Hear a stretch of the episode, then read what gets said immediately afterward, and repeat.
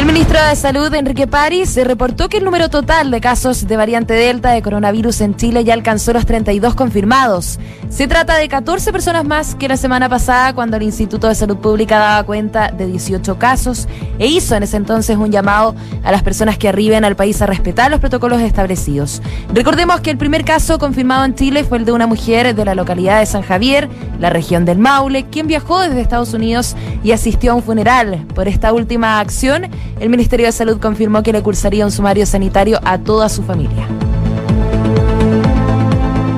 El Servicio Electoral llamó a los electores a revisar su afiliación política tras recibir reclamos de personas que no pudieron ejercer su derecho a sufragio por aparecer en el sistema que están inscritas a partidos políticos. Recordemos que para las primarias presidenciales, los militantes de partidos políticos que no están dentro de los pactos no pueden votar, es decir, quienes estén inscritos en la democracia cristiana, el Partido Socialista, el Partido Republicano, entre otros, quedaron fuera de las elecciones de la primaria presidencial debido a que ningún candidato de su contienda se inscribió en esta comicios. Sin embargo, durante la jornada de ayer hubo personas independientes que se acercaron a votar y no pudieron porque decían estar inscritos en partidos políticos sin su consentimiento. Es por esto que desde el organismo electoral instaron a la ciudadanía a constatar sus antecedentes y presentar quejas formales en caso de aparecer militando en colectividades sin saberlo.